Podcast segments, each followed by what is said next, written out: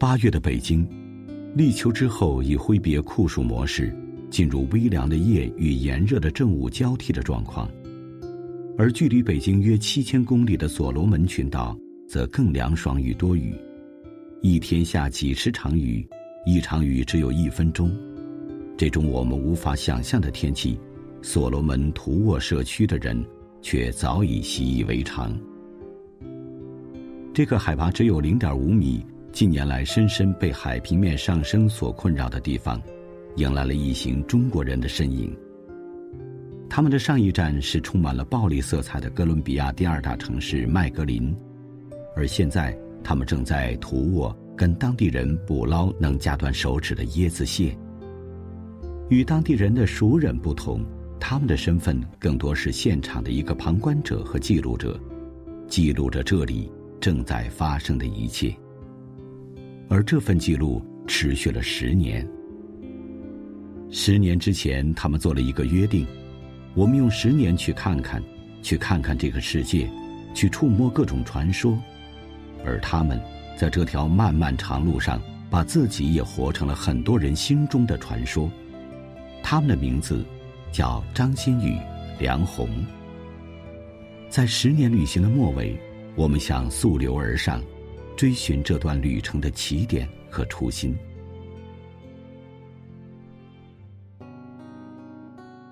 二零零八年的五月，一场大地震夺走了很多人的生命，改变了更多人的命运。当时已事业有成的张馨予带上六百公斤的物资和十个人的队伍就去了汉望。十多天里，看到了太多的死亡。从北川归来。没人知道张馨予的内心在经历了怎样的挣扎之后，做出了开启这个十年计划的决定。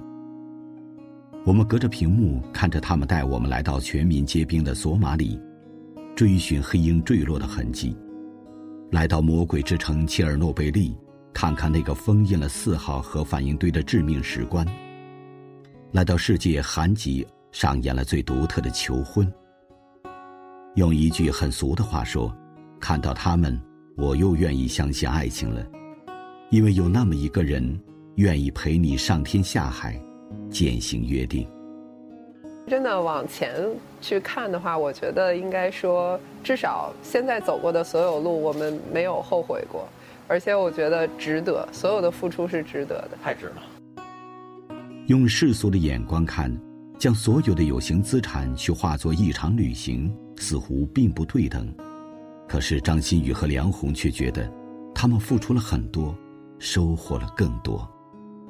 生于一九七七年的张馨予算是改革开放同龄人，他说：“走出去才知道什么是幸福。”在非洲，他问一个足球运动员：“你最大的理想是什么？不是登陆五大联赛，不是举起大力神杯，而是每天可以吃十顿饭。”吃饭也是人生理想，是的，这样的理想真实的存在于我们这个世界之上。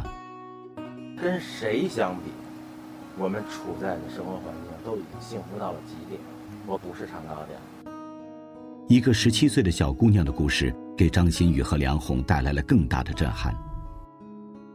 这个姑娘曾经被恐怖组织抓走，做了八个月的性奴隶。梁红说。要见面前特别忐忑，不知道该如何面对和安慰，好像所有的语言在这样的遭遇面前都是苍白和无力的。但这个姑娘笑着拥抱了梁红，虽然身上仍然有伤疤。她说：“如果沉浸在过去的痛苦中，我只能死去。我要重新开始。我想做一名医生，以后能救更多的人。”经历过垂死，才能更懂得生命的珍贵。我当时在伊拉克的时候，我经常感觉我面对的就是那种无边无际的黑暗，但是他的出现就让我觉得，哎，前面是亮的。黑暗中的那一束光。哦，原来未来是可以去期待的，所以这也是我们特别想表达，就是真的，你知道，一个国家的稳定，才可以有未来的一切。行走十年，梁红说：“我们从行者。”变成了行动者，从只是想看看，到想为这个世界做点什么。个人的力量很渺小，可是，哪怕只是很少的一点，也是改变。奋斗的意义，从来不在结果。我真的觉得，其实奋斗是一个过程。这个过程是充满了酸甜苦辣，但在这个过程中，你学会了怎么做人，你学会了怎么做事儿，你学会了怎么做老公，你学会怎么做父亲，你学会了怎么做儿子。真的，在这个过程中能学到很多很多东西。然后在这个过程中，最大的收获是什么？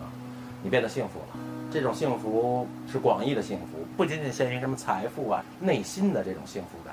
曾经多少次跌倒在路上，曾经多少次折断过翅膀，如今我已不再感到彷徨我想超越这平凡的生活。我想要怒放的生命就是飞翔在辽阔天空就像穿